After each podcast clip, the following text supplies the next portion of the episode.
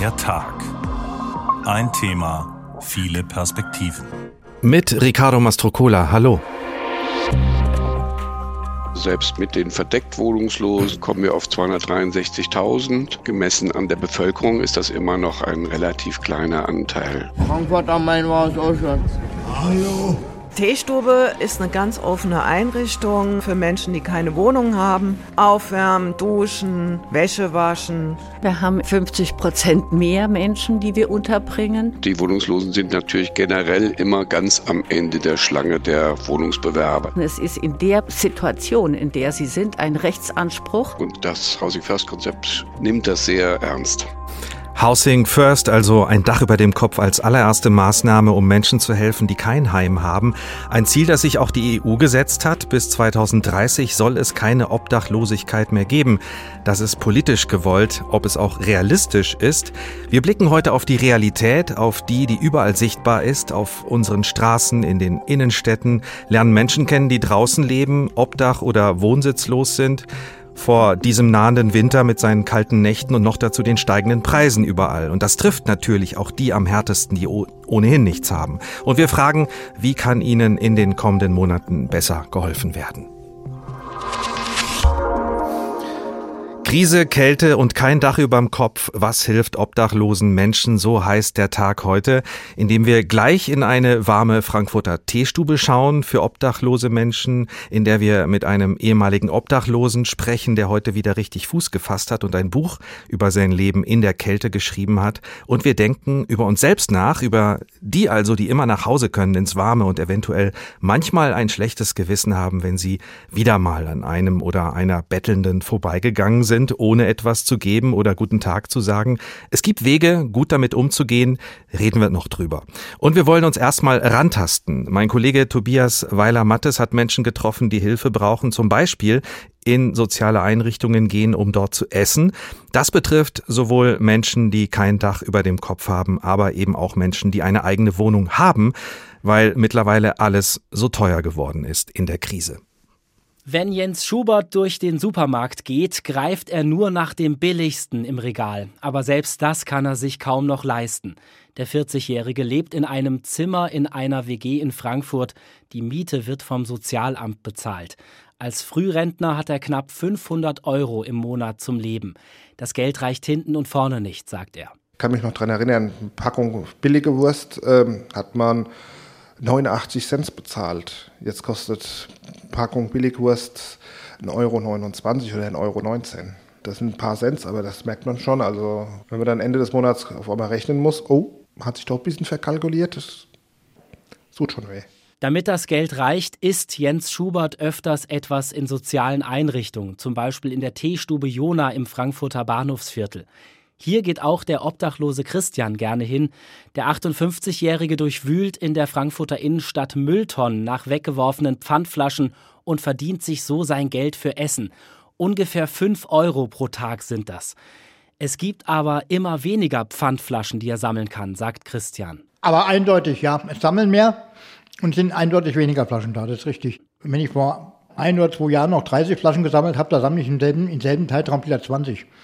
Das ist eigentlich die letzten Jahre, die letzten Jahre immer so gewesen. Ja, aber jetzt ist in alle, sagen wir mal, die letzten Monate eigentlich dann extrem schlimm geworden. Und das hat auch etwas mit der Energiekrise, der Inflation und den gestiegenen Lebensmittelpreisen zu tun, sagt Katharina Alborea von der Diakonie Hessen. Weil die Menschen mehr auf ihr Geld achten. Also was man früher noch achtlos zur Seite gestellt hat oder auch vielleicht bewusst jemanden zur Verfügung gestellt hat, die 25 Cent oder 8 Cent aus dem Pfand, das behält man heute selber und gibt die Flasche selber ab. Und die Konkurrenz auch unter Pfandsammlern wird größer. Weil eben auch mehr Menschen sammeln würden, die früher nicht darauf angewiesen waren. Und auch beim Betteln bekommen Obdachlose laut der Expertin weniger Geld gespendet als vor der Krisenzeit. Für die Menschen auf der Straße sei alles zusammen eine massive psychische Belastung. Die Leute werden zum Teil sehr mutlos. Also ich schaff's einfach nicht mehr. Ich habe nicht mehr die Kraft. Das nützt doch eh nichts. Ich weiß gar nicht, wovon ich überhaupt noch leben soll. Also da sind die Mitarbeitenden in den Einrichtungen auch stark gefragt, so diese Mut und Hoffnungslosigkeit aufzufangen und zu sagen, komm, das schaffen wir schon. Der Mut hat den obdachlosen Christian und Frührentner Jens Schubert nicht verlassen, auch wenn sie finanziell stark an ihre Grenzen kommen. Man muss es ja irgendwie überleben, sag ich mal. Dann verzichte ich mal auf ein frisches Roggenbrot oder so. Gut, ich komme nicht, weiß nicht so teuren Tempo, nicht so teure Bosch, das geht dann auch. Man muss sich halt auch das Essen total einteilen. Ja, ist ein bisschen schwieriger, aber, aber was will ich machen? Alles gewöhnt mich dann schon dran, das geht schon. Und einen Lichtblick gibt es für Christian dann auch noch. Er wird nicht mehr auf der Straße wohnen müssen. Das Sozialamt hat ihm noch für dieses Jahr eine Wohnung zugesagt, verkündet der Frankfurter Obdachlose glücklich. Tobias Weiler Mattes über Menschen, die regelmäßig in die Teestube Jona gehen, um dort zu essen. Für die, die sich auskennen, die Teestube Jona ist ganz in der Nähe vom Basler Platz im Frankfurter Bahnhofsviertel und in diesem Moment auch geöffnet. Guten Abend an Kirstin Weber. Guten Abend. Sie arbeiten in der Teestube Jona, sind dort Sozialarbeiterin seit 2019. Wie voll ist der Laden gerade? Also aktuell haben wir pro Tag zwischen 80 und 100 Menschen bei uns im Tagesaufenthalt. Und wie viele sind im Moment da? Jetzt aktuell so circa 20. Wie sieht's aus bei Ihnen in der Teestube? Was ist das für ein Raum? Wir haben einen großen Raum, ähm, darin stehen Tische mit Stühlen, wir haben Sofas, dass sich die Gäste dort ausruhen können, an den Tischen sitzen können. Wir haben eine kleine Theke, an der bestellt wird. Ähm, ein Bücherregal, in dem Bücher stehen. Die Menschen dürfen sich ähm, dort etwas zum Lesen rausnehmen. Spiele stehen bei uns bereit. Was gibt's zu essen heute Abend? Heute Abend gibt es belegte Brote. Das ist bei uns gang und gäbe unter der Woche und am Wochenende kochen wir warm. Da muss es auch mal was Warmes geben. Genau. Ist es denn vor allem Stammkundschaft oder kommen immer wieder neue Kundinnen und Kunden zu Ihnen? Also es gibt auf jeden Fall Menschen, die schon seit vielen Jahren regelmäßig zu uns in den Tagesaufenthalt und in die Fachberatungsstelle auch kommen. Allerdings sehen wir auch immer wieder neue Gesichter. Wie hat sich die Situation bei Ihnen entwickelt? Mit der Kälte, mit der Krise kommen mehr Menschen als vorher? Also aktuell ähm, ist es so, dass wir schon merken, dass die Menschen sehr angespannt sind, sehr frustriert sind. Ähm, jetzt, wo natürlich die Monate wieder kälter werden, kommen auch wieder mehr Menschen zu uns im Tagesaufenthalt, um sich aufzuwärmen. Dabei darf man auch nicht vergessen, ähm, die Corona-Pandemie ähm, hat viele Menschen auch bereits schon in existenzielle Notlagen gebracht. Auch zu dieser Zeit ähm, oder aufgrund dieser Zeit kommen vermehrt Menschen zu uns. Und wir rechnen auch damit, dass noch mehr weiterhin die Zahl unserer Gäste steigen wird. Und sind das äh, Menschen, auch viele mit Migrationshintergrund? Ja, unter anderem auch Menschen mit Migrationshintergrund. Also unsere Gäste ist es hier jeder willkommen. Es sind wohnungslose Menschen, obdachlose Menschen, es sind Rentner, es sind Menschen, die im Leistungsbezug stehen, Menschen mit eigenem Wohnraum, auch Menschen mit, wie Sie gesagt haben, Migrationshintergrund, ja.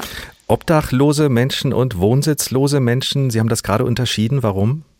Genau, es gibt ja Menschen, ähm, die haben, verfügen über keinen mietvertraglichen Wohnraum, schlafen aber bei Bekannten oder sind in Unterbringungen untergebracht, in Notunterkünfte. Und dann gibt es auch Menschen, die schlafen wirklich auf der Straße, draußen im Freien.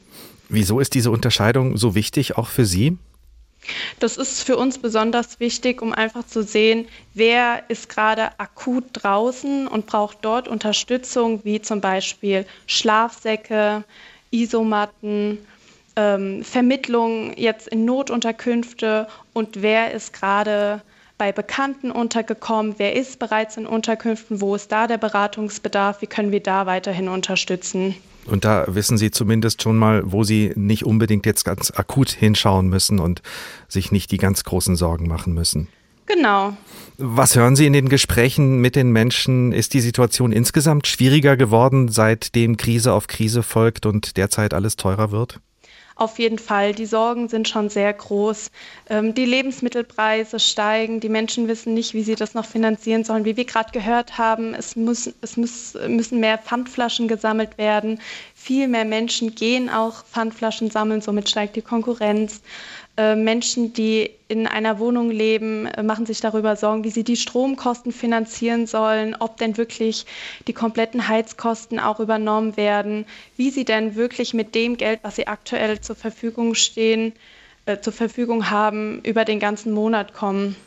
Und Sie müssen ja auch rechnen. Was heißt das für Ihren Verein und Ihre Einrichtung? Ähm, es wird ja für Sie auch alles teurer. Ganz genau. Also aktuell ähm, wissen wir noch nicht, was auf uns zukommt. Ähm, uns fallen auf jeden Fall die steigenden Lebensmittelpreise auf. Aber Fakt ist, wir haben einen Versorgungsauftrag. Wir müssen weiterhin Essen ausgeben. Das Licht muss anbleiben. Wir können die Heizungen nicht runterdrehen. Uns ist es sehr wichtig, dass dieser Raum bestehen bleibt, wo sich die Menschen ausruhen können, wo sie ankommen können, sich aufwärmen, etwas essen, ihre Sorgen teilen. Woher kommt das Geld für Ihre Arbeit?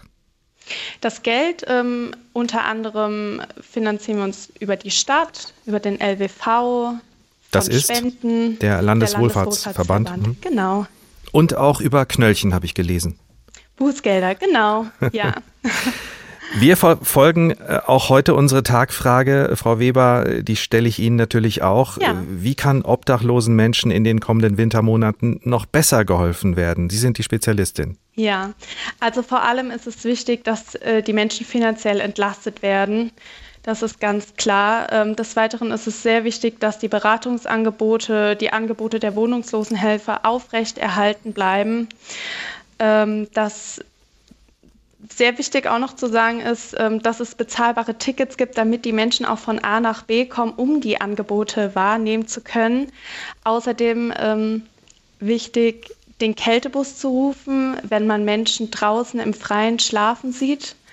Ähm, das betrifft diejenigen, die äh, Menschen sehen, die frieren. Mhm. Genau, also, also hier im, mhm. im Raum Frankfurt.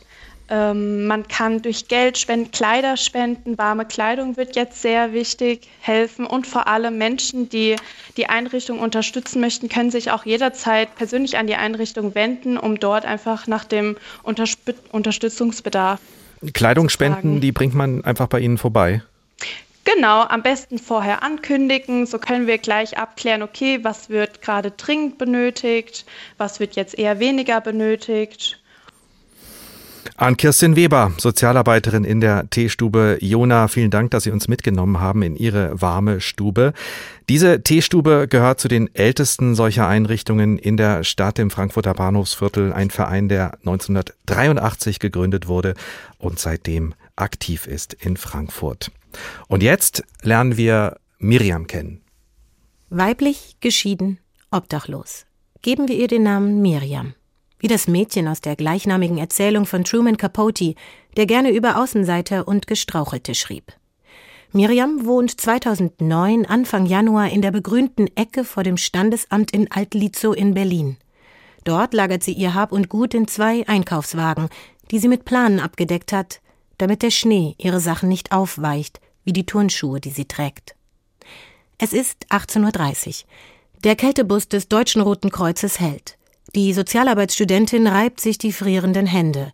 Dreimal die Woche ist sie von 18 bis 24 Uhr im Kältebus auf Tour. Und Miriam ist ihre erste Station. Die 30-Jährige füllt Tee in einen Becher.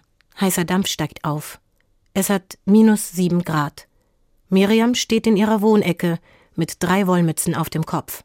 Sie trägt keine Handschuhe. Hadija Haruna Oelke hat Miriam kennengelernt und einige Stunden mit ihr verbracht. Wir hören noch mehr über Miriam im Verlauf der Sendung. Jetzt stelle ich Ihnen einen Mann vor, der das alles sehr gut kennt, weil er es selbst erlebt hat. Kurze Vorgeschichte. André Hoog war Webdesigner, lebte auf Gran Canaria, kam bestens zurecht, bevor er in die Obdachlosigkeit abgerutscht ist 2016. Und mittlerweile hat er wieder Fuß gefasst, arbeitet in der IT-Branche, lebt in Bulgarien und hat ein Buch geschrieben mit dem Titel Unter freiem Himmel erschienen im Riva Verlag. Guten Abend, Herr Hoog. Guten Abend.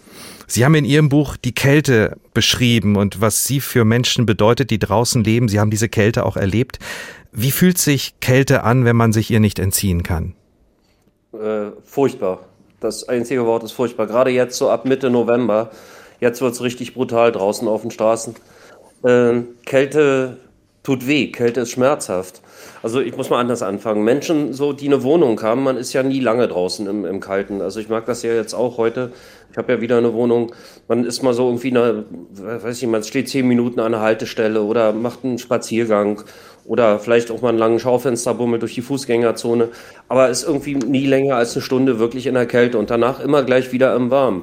Morgens gehen wir von, die Wohnung, von der Wohnung ins Auto, ist warm, von Auto, vom Auto ins Büro, es ist warm. Irgendwie den ganzen Tag ist man im Warmen und immer nur kurz im Kalten. Bei Obdachlosen ist das anders. Die sind wirklich 24 Stunden in der Regel dieser Kälte ausgesetzt und das ist wirklich brutal.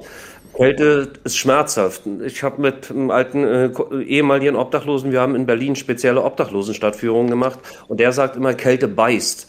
Hände, mhm. Füße, Ohren, es sind eigentlich den ganzen Tag, äh, so gerade bei diesem Wetter, beginnend äh, in einem Dauerschmerzzustand. Das tut immer weh. Man hat immer eiskalte, schmerzhafte Füße. Die Hände sind immer kalt.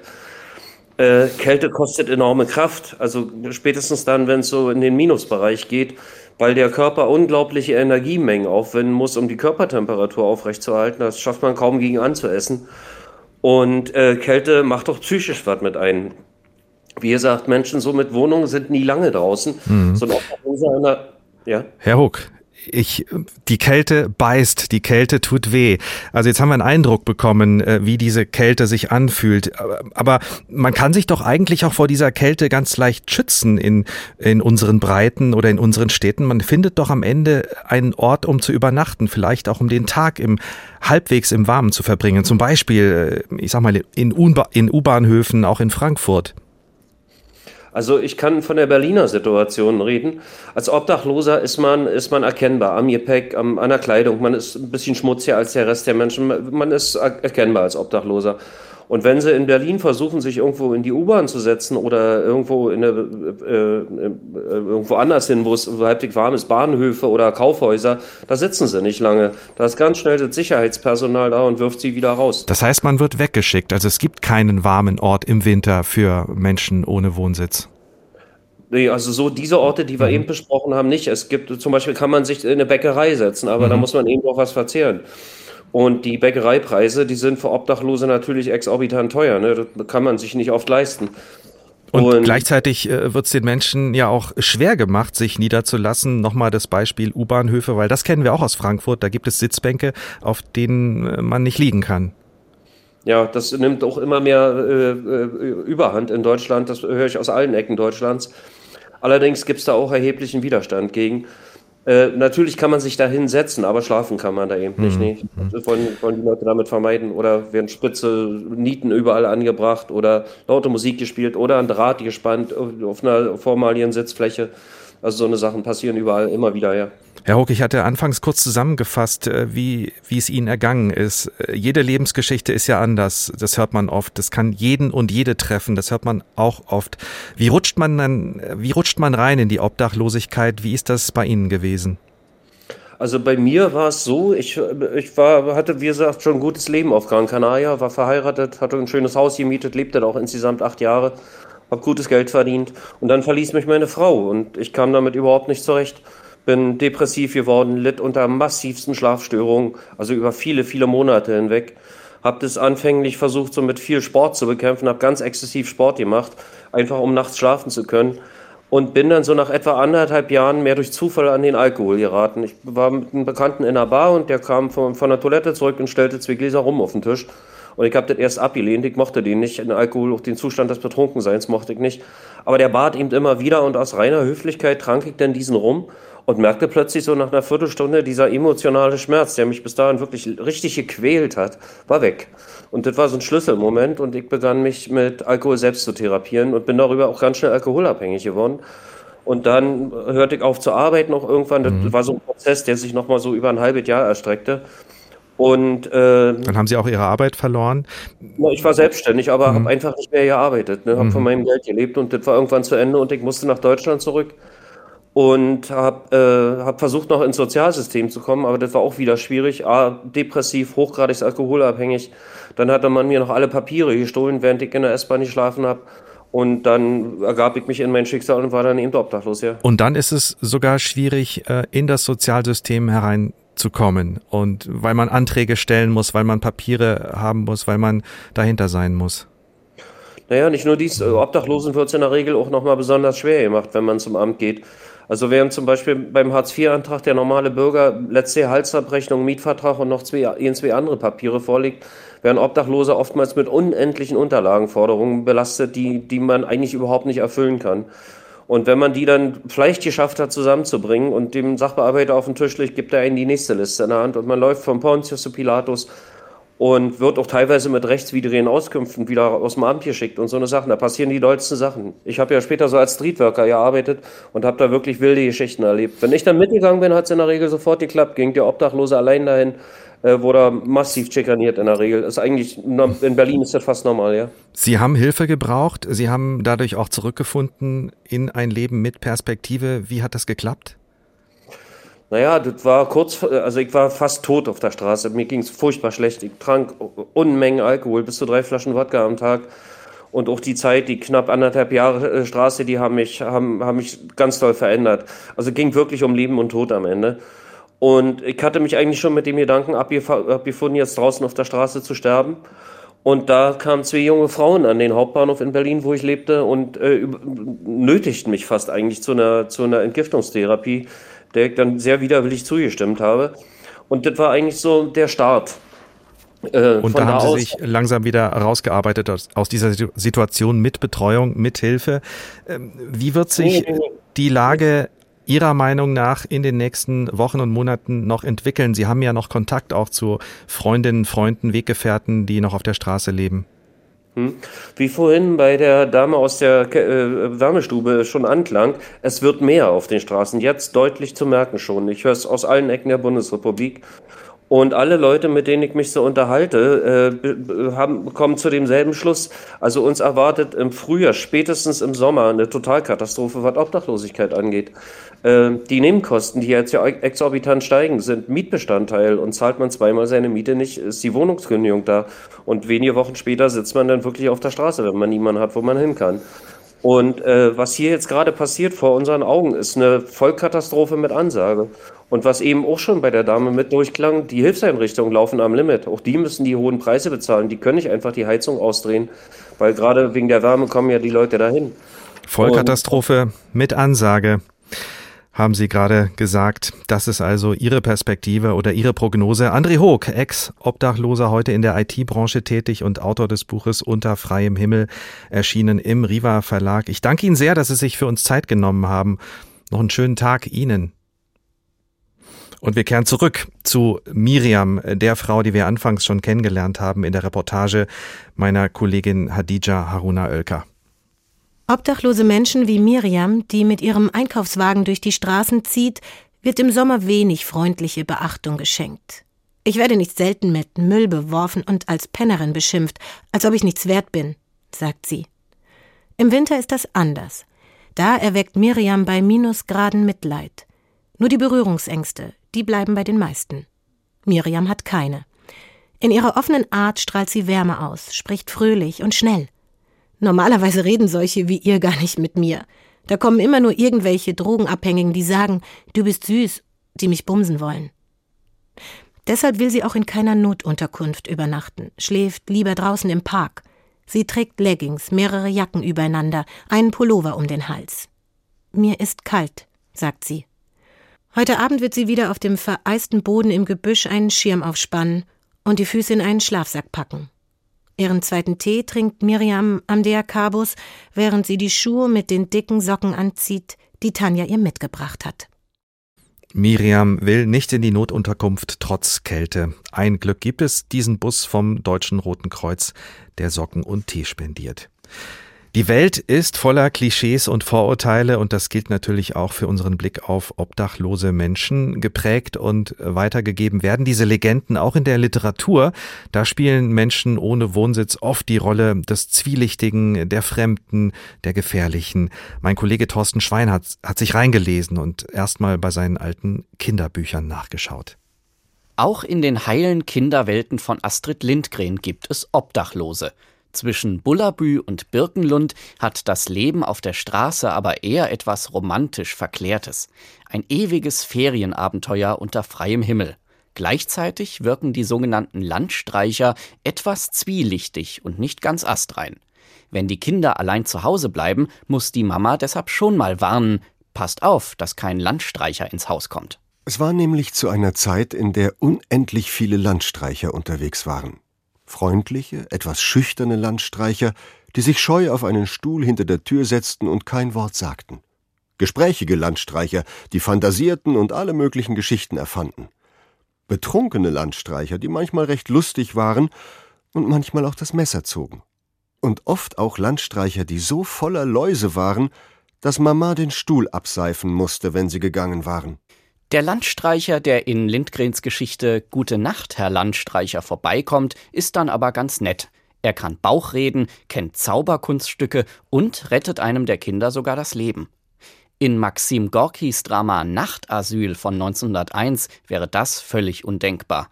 Die in einem Heim für Obdachlose gestrandeten Figuren helfen allerhöchstens sich selbst und oft gelingt ihnen nicht mal das.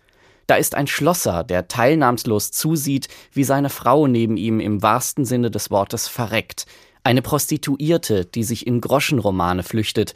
Und da ist der Säufer Bubnow, der das Zusammenleben im Nachtasyl mit den Worten auf den Punkt bringt. Hier gibt es keine Herren. Hier ist alles verblichen.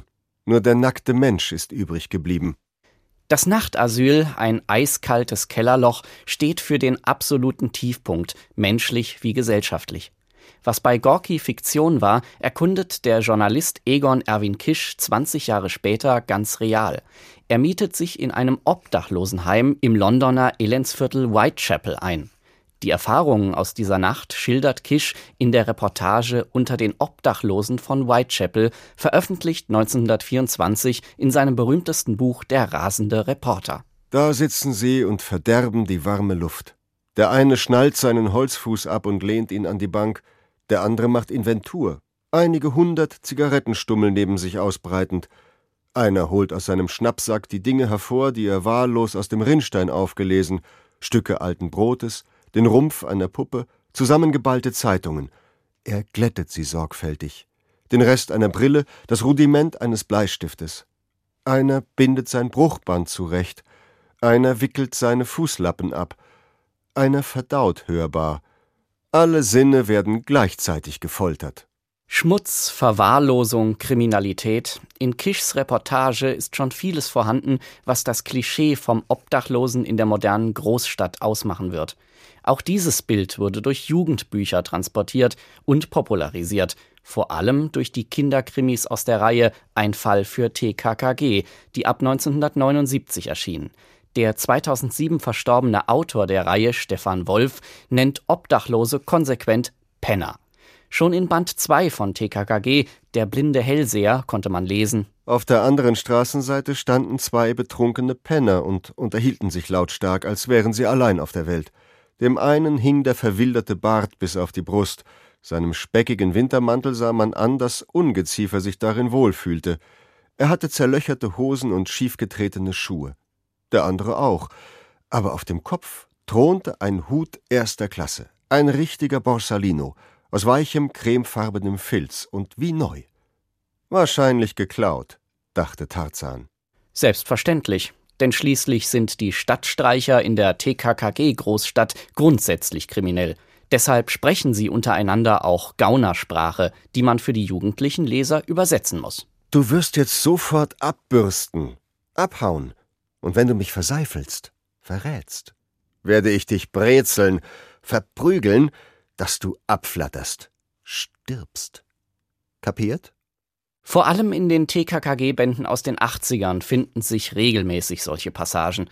Vom schmuddeligen, aber herzensguten Landstreicher ist da nichts mehr zu spüren. Klischees über obdachlose Menschen in der Literatur. Dabei sind die Geschichten über die Jugenddetektivbande TKKG unserem Kollegen Thorsten Schweinhardt besonders negativ aufgefallen. Welche Vorstellung vom Leben auf der Straße haben wir eigentlich? Was sehen wir, wenn wir jemanden treffen am Straßenrand, vor einem Geschäft, beim Betteln und vor allem, wie gehen wir damit um? Die HR-Sendung Engel fragt ist dem nachgegangen und mein Kollege Philipp Engel hat in dem Film Bettler ignorieren oder Geld geben Passanten gefragt. Ich gebe immer eher den Leuten was, die auch Essen äh, irgendwie verlangen. Geben Sie auch manchmal Geld? Ja, auch, aber ja, selten. Also ganz ehrlich, dann meistens halt echt, wenn es richtig penetrant ist und man halt gar nicht irgendwie so nach dem Motto, ja okay. Äh, also so als letzte Lösung, ich ja, kaufe mich frei. Ja, man ist ja generell immer so ein bisschen äh, misstrauisch. Das äh, habe ich selber schon beobachtet dass die Leute abgesetzt werden. Die kamen mit Mercedes. Haben Sie das wirklich gesehen? Man ja, hört es ja immer so. Ja, ja, ja, ja das haben wir erlebt. Es war ein Kind. Kind, okay. ohne Beine. Auf ohne Beine, auf, dem Skateboard. Und dann losgeschickt mit Blumen. Ne? Ja. Und lauter so Sachen. Ja, man ist verunsichert. Wir leben hier gerade auch in der Stadt Frankfurt vor einem so riesigen Überfluss hier. Da mal einen Euro zu geben, da mal ein paar Cent oder so, sowas hat jeder übrig. Und für die ist, sage ich mal, ein Euro ein Haufen Geld. Das ist für mich ja auch die Frage, was ist genug? Also wie viel soll ich geben? Das muss jeder mit seinem Gewissen vereinbaren, was er halt machen will. Ich sehe erstmal in erster Linie dort den Menschen, dem muss geholfen werden. Haben Sie da irgendwie ein Limit, wo Sie sagen, ich gebe zwei Euro oder, oder ich gebe so und so viel Geld? Vor zwei Wochen, da war ich beim Bäcker und da war eine, die sah nicht so fit aus und äh, habe dann gemerkt, sie hat sich äh, Brötchen angeguckt und wo hatte noch eine Cola in der Hand dann habe ich ihr ein Brötchen und dann wollte sie noch einen Muffin haben und dann habe ich das bezahlt und gut ist. Ich mache es ehrlich gesagt ähm, etwas nach Lust und Laune und manchmal auch stimmungsabhängig. Also es kommt durchaus vor, dass ich was gebe. Wenn ich dann auch gerade Kleingeld in der Tasche habe, dann gebe ich was, aber manchmal gehe ich auch einfach vorbei mhm. und fühle mich danach auch nicht besonders gut. Das kenne ich auch. Mal so ein bisschen schlechtes Gewissen dann, ja, oder? Ja, das schon. Szenen aus der HR-Dokumentation Bettler ignorieren oder Geld geben aus der Reihe Engel fragt, die sich vor allem damit befasst, wie wir uns verhalten, wenn wir jemanden sehen, der oder die die Hand ausstreckt und um Hilfe bittet. Darüber habe ich mit Philipp Engel nochmal gesprochen und gefragt, warum er sich überhaupt auf den Weg gemacht hat in die Frankfurter Innenstadt für eine der Engel fragt Folgen, um genau diese Frage zu stellen, ignorieren oder Geld geben.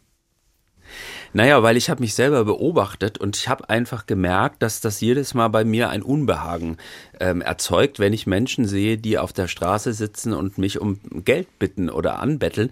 Das ist eine besondere Situation und das ist so eine Mischung aus genervt sein. Warum bin ich da eigentlich genervt? Es ist Scham dabei, ähm, es ist Abwehr dabei, es ist alles Mögliche dabei. Es ist mir nur nicht egal. Und das hat mich interessiert. Was ist da eigentlich los? Wie schwer ist es dann für dich gewesen, äh, Kontakt aufzunehmen äh, mit den obdachlosen Menschen, mit den Bettelnden? Äh, hast du deine Hemmschwelle überwinden müssen oder bist einfach drauf losgegangen, drauf zugegangen auf die Menschen? Ja, es war natürlich schon mal erstmal eine Hemmschwelle und vielleicht hat mir dann auch die selbstgestellte Aufgabe, das beruflich zu, äh, zu lösen, dieses Rätsel, was ich in mir gespürt habe, geholfen, dass ich es gemacht habe. Und als ich es dann gemacht habe, war es dann viel einfacher, als ich gedacht habe. Also es war gar nicht schwierig. Die haben mich gar nicht erst viermal zurückgewiesen, sondern die waren sofort bereit, mit mir zu sprechen. Und es ist vielleicht auch ein bisschen eine Frage, wie redest du mit Menschen? Also bleibst du dann stehen oder gehst du auf Augenhöhe zu denen runter, was ich dann gemacht habe? Ich habe mich dann zum Teil auch neben die auf den Boden gesetzt, weil ich das so doof fand, so von oben herab mit denen zu reden. Und haben die sich gewundert? Äh, da setzt sich einer neben mich? Nee, die fanden es, glaube ich, ganz angenehm, dass ich äh, mhm. das gemacht habe. Es war jetzt nicht Thema, aber ich hatte das Gefühl, man achtet ja dann auch auf Körpersignale. Also irgendwie war es eine Selbstverständlichkeit dann auf einmal da und wir haben miteinander geredet und die haben mir ganz viel erzählt und waren ganz normale Menschen. Oh Wunder. Und auch nicht gleich mit Mikrofon wahrscheinlich. Ne? Doch, tatsächlich haben wir das gemacht, ja. Einfach gleich, rein. Kamera also, gleich mit dabei. Ja, klar, das schon. Also weil wenn wir drehen sind, haben wir eigentlich nicht so viel Zeit und dann musst du es dann auch gleich machen. Wie waren denn äh, die Reaktionen äh, der Menschen, mit denen du gesprochen hast? Du meinst jetzt der Bettelnden? Ja. Es war ganz interessant. Ich habe die wirklich, also erstens haben die mir sehr viel erzählt über sich, wie sie in diese Situation gekommen sind und wie sie das so erleben. Ähm, und eine Sache hat mich sehr beeindruckt. Eine hat, den habe ich dann gefragt, sag mal, oder sagen Sie mal, wenn ich, wenn ich an Ihnen vorbeigehe und ich gebe Ihnen nichts, ist das eigentlich schlimm? Wie empfinden Sie das aus Ihrer Perspektive? Und dann hat er gesagt, das finde ich überhaupt nicht schlimm, wenn Menschen an mir vorbeigehen und mir nichts geben. Was ich schlimm finde, ist, wenn die mich wie Luft betrachten.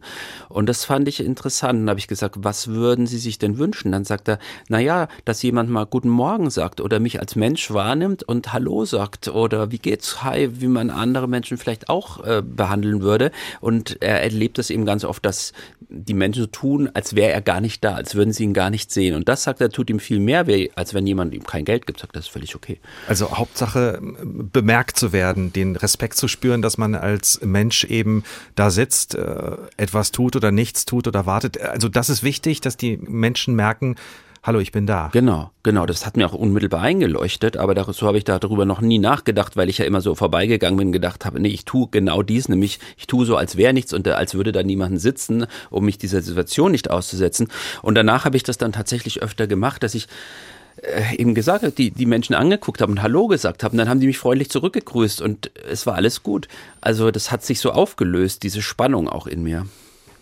Du warst nicht nur auf der Straße, du warst auch im Café, äh, hast dich äh, da mal in eine ganz andere Rolle äh, begeben, in, in einem ganz besonderen Café warst du. Genau, es gibt hier ein Kloster in Frankfurt in der Innenstadt, das Franziskanerkloster und das bereitet jeden Morgen Obdachlosen oder armen Menschen ein Frühstück und die kommen da als Gäste. Das fand ich schon mal ganz toll. Die kommen da nicht als Bittsteller, sondern als Gäste. Die müssen auch einen kleinen Obolus entrichten, nicht viel, aber es geht eben darum, dass sie auch zahlende Gäste sind und dann kriegen sie dort ein schönes Frühstück serviert äh, von Ehrenamtlichen und das habe ich eben dann auch mal einen Tag gemacht, weil ich einfach mich dem auch aussetzen wollte.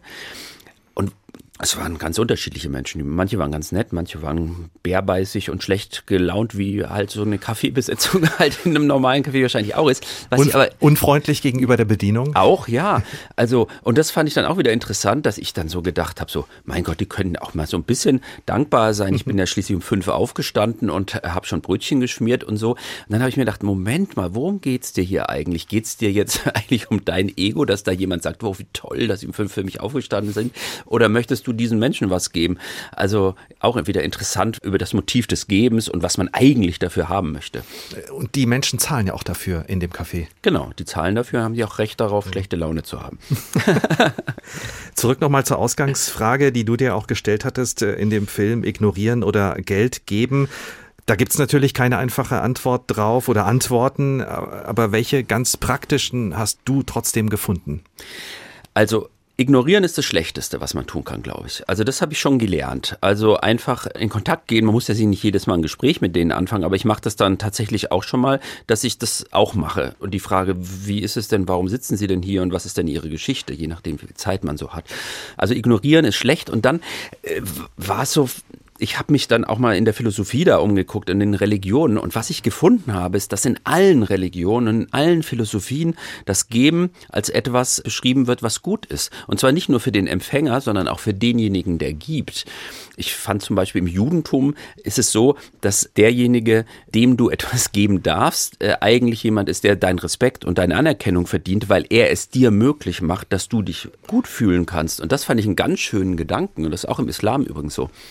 Das heißt eine komplette äh, Rollenumkehr und mhm. eine Umkehrung von all dem, äh, was wir bisher eigentlich besprochen haben. Das heißt, der Gebende ist derjenige, der, der was geschenkt dankbar bekommt. sein muss. Der dem anderen dankbar sein muss. Im Jiddischen gibt es den Begriff des Schnorrers. Der Schnorrer ist bei uns ja eigentlich ein, ja, kein positiv besetzter Begriff im Jüdischen, aber ja, der Schnorrer ist der, der etwas haben möchte, aber dir die Chance gibt, dass du etwas geben darfst.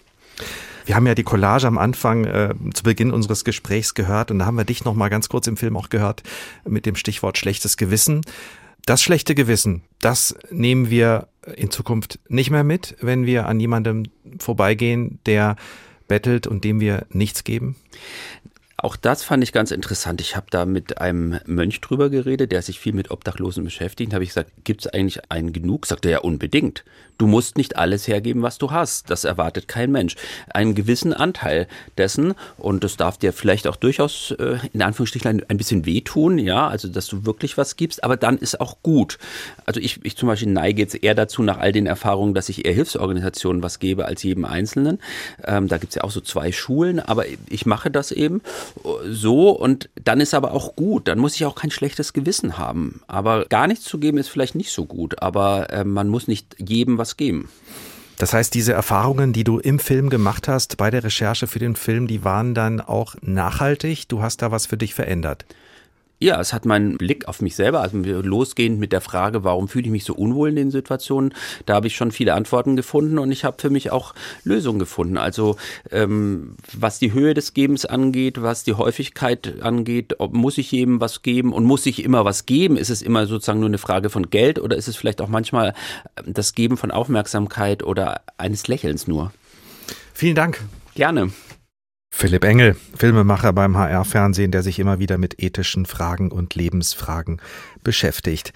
Krise, Kälte und kein Dach überm Kopf. Was hilft obdachlosen Menschen?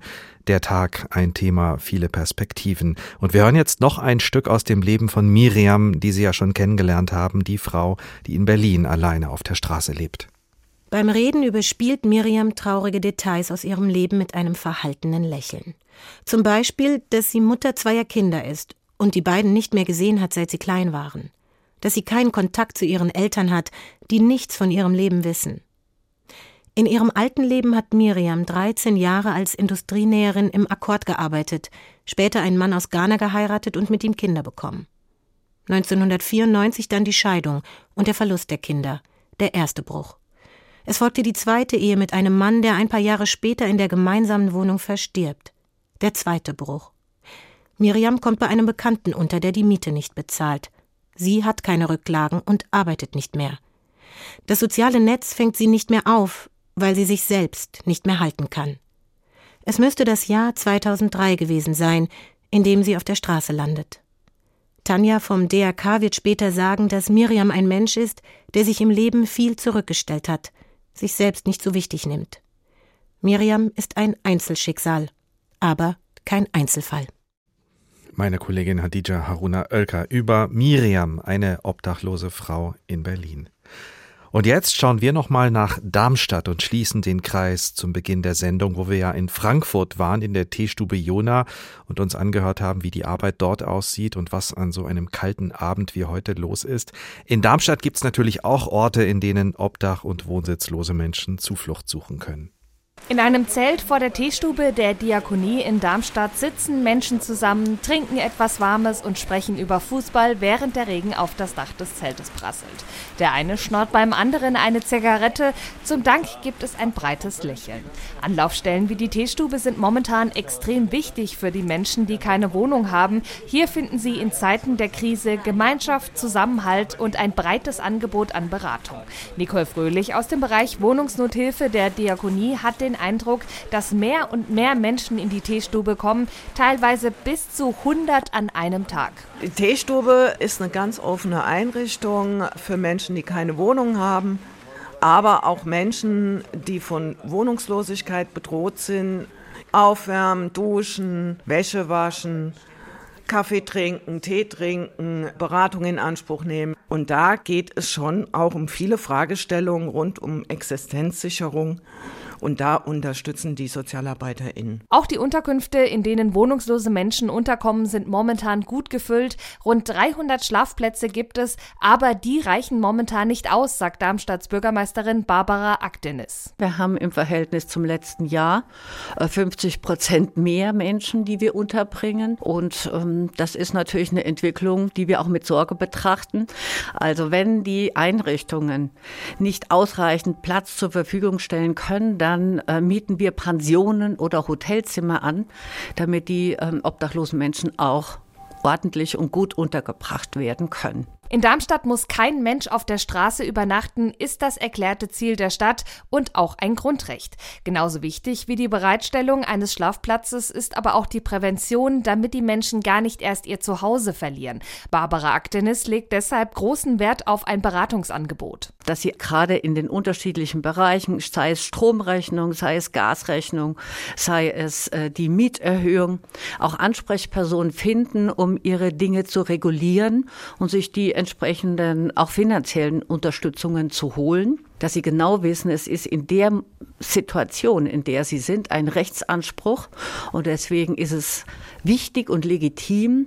Und sie müssen aber diesen Schritt gehen, damit sie auch zu diesen Unterstützungen kommen. Die Bürgermeisterin und auch Nicole Fröhlich schauen mit Sorge auf die kommenden Monate. Sie sind sich einig, dass es Sozialarbeit und Anlaufstellen braucht, an die sich Menschen in Not wenden können, aber da mangele es momentan an Fachpersonal. Und da wäre es natürlich gut, wenn wir entsprechend auch eine Finanz finanzielle Ausstattung bekämen, um auch Personal aufstocken zu können, damit nicht auch irgendwann hier das Team der Teestube vor dem Kollaps steht, weil so eine hohe Nachfrage ist, die nicht mehr äh, bedient werden kann, ja, wo es nicht mehr leistbar ist. Da es trotz aller Angebote immer wieder Menschen gibt, die auf der Straße übernachten, appelliert die Bürgermeisterin an die Darmstädterinnen und Darmstädter, die Augen offen zu halten, in besonders kalten Nächten nach Menschen zu sehen, denen es offensichtlich nicht gut geht und im Notfall die Polizei zu rufen. Die sei geschult und wisse, wie man den wohnungslosen Menschen schnell und unkompliziert helfen kann.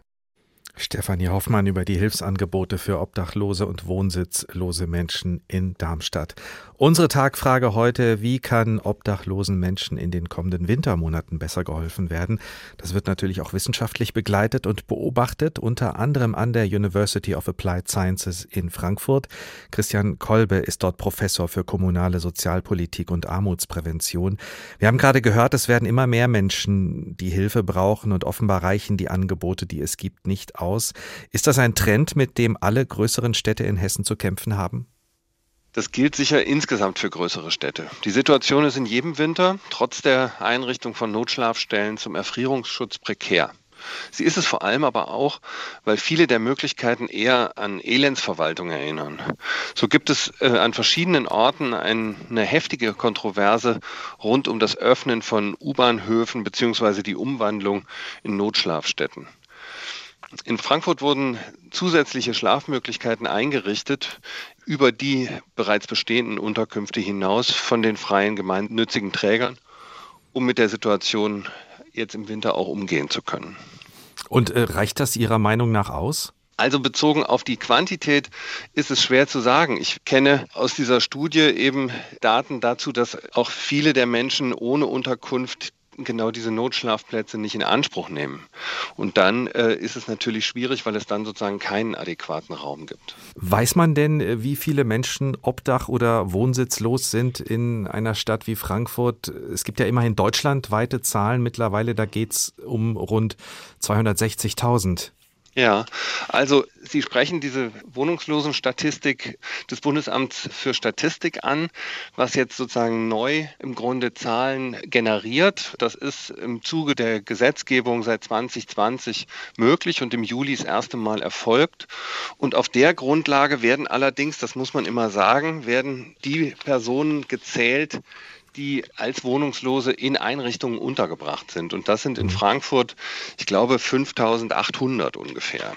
Insofern muss man die Frage eigentlich mit Nein beantworten, weil es geht genau darum, alle möglichen anderen Formen von Wohnungslosigkeit oder Wohnungsnotstand eben nicht sichtbar und nicht zählbar zu haben. Darauf verweist auch die BAG Wohnungslosenhilfe äh, regelmäßig, dass das ein schwieriges Thema ist. Das ist im Grunde die einzige Einrichtung, die seit vielen Jahren mit Schätzungen den Stand der Wohnungsnotstände eruiert und die verweist genau auch darauf, dass das natürlich schwierig ist. Insofern ist diese Statistik, die jetzt sozusagen vom Bund in Auftrag gegeben wurde, ein Anfang und sicherlich sozusagen auch die Untersuchung der GIS, die nochmal anders als das Bundesamt über Menschen ohne Unterkunft bzw. verdeckte Wohnungslosigkeit forschen. Das ist sicherlich ein Anfang, auf dem kann man möglicherweise auch aufbauen, ja. Und äh, das Stichwort GIS, ähm, können Sie das nochmal erklären? Wer ist das genau? Das ist eine Gesellschaft für äh, innovative Sozialforschung und Sozialplanung, die im Auftrag des Bundesministeriums für Arbeit und Soziales gerade eine Untersuchung im September rausgegeben hat, wo es genau um diese Zielgruppe geht. Genau.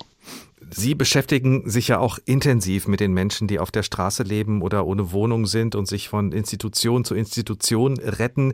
Im Projekt Straßenambulanz in Frankfurt. Äh, was machen Sie da genau? Ja, das ist ein Projekt, was wir gemeinsam mit der Elisabeth Straßenambulanz vom Caritasverband durchführen. Wir sind übereingekommen zu einem Thema, das heißt Gebrechlichkeit, eigentlich nicht nur die medizinischen, sondern eben auch die sozialen Auswirkungen zu untersuchen und haben in dem Zusammenhang mit unseren Kolleginnen von der Elisabeth Straßenambulanz und Kolleginnen aus der Fachhochschule oder der Frankfurt University of Applied Sciences unterschiedliche empirische Zugänge gewählt. Der erste ist, dass wir gesprächsförmig einen Fragebogen mit den Personen aus der Elisabeth Straßenambulanz zu deren Lebenssituation, sowohl was deren medizinische Situation, aber auch was Zugänge zu gesellschaftlicher Teilhabe anlangt, untersucht haben und werden in dem nächsten Schritt dann intensiver nochmal über deren Lebenssituation mit ausgewählten Personen Interviews führen.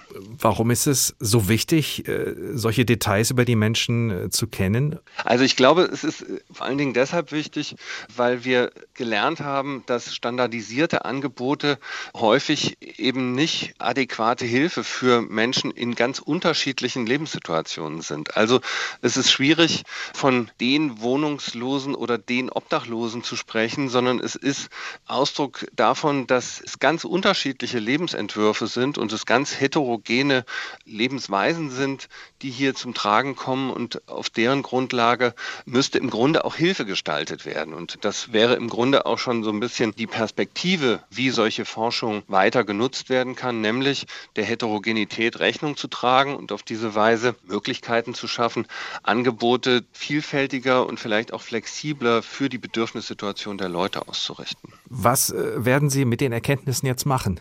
Also erstmal werden wir sie weiter auswerten. Also wir sind noch nicht fertig damit. Und die Idee ist es auf jeden Fall, auf diese Weise eine Diskussion anzustrengen darüber, wie muss sozusagen die Situation der Menschen berücksichtigt werden, um anschließend adäquater Hilfe leisten zu können. Also das ist allerdings auch tatsächlich was, was Forschung zu mhm. Wohnungslosigkeit insgesamt ausmacht, nämlich auf diese Weise zu besseren Planungsdaten zu kommen, um auf diese Weise Wohnungslosenhilfe noch besser zu machen. Das klingt danach, äh, als gäbe es recht wenig Forschung in dem Bereich bisher. Das beginnt gerade wieder mehr zu werden, muss man sagen. Ähm, lange Zeit war das in der Tat ähm, relativ wenig. Inzwischen reagiert auch die Politik darauf und beginnt mit solchen Statistiken. Es ist ja lange Zeit oder zumindest sozusagen äh, in der öffentlichen Wahrnehmung durchaus politisch ein sehr brisantes Thema gewesen, was viel diskutiert war. Umso mehr hat es natürlich erstaunt, dass sozusagen der Forschungsanteil äh, relativ gering war. Das wird gerade mehr, muss man sagen. Sie haben die Politik angesprochen. Die EU hat ja das Ziel ausgerufen, bis 2030 die Obdachlosigkeit in Europa beenden zu wollen. Äh, was muss sich denn zum Beispiel bei uns in Deutschland ändern, damit das wirklich funktionieren kann? Na gut, also das ist natürlich in gewisser Weise eine einfache Frage. Also ähm, sie ist natürlich sozialpolitisch beziehungsweise wohnungspolitisch vor allen Dingen zu stellen und weniger eine Frage, wie Menschen wohnfähig gemacht werden oder so etwas. Das Zentrale ist, dass Menschen Wohnraum fehlt und zwar insbesondere bezahlbarer Wohnraum. Da gibt es nach wie vor ein krasses Missverhältnis zwischen denjenigen, die einen Bedarf anmelden und dem Angebot, das existiert. Und darüber hinaus eben muss man die Frage nach angemessenem Wohnraum stellen. Also äh, bezahlbar einerseits und andererseits kann es nicht darum gehen, ausschließlich auf Notunterkünfte äh, zu verweisen, sondern angemessenes Wohnen muss neben dem, dass Obdachlosigkeit zu beenden ist, bis 2030 sicherlich ein wesentlicher anderer Punkt sein noch.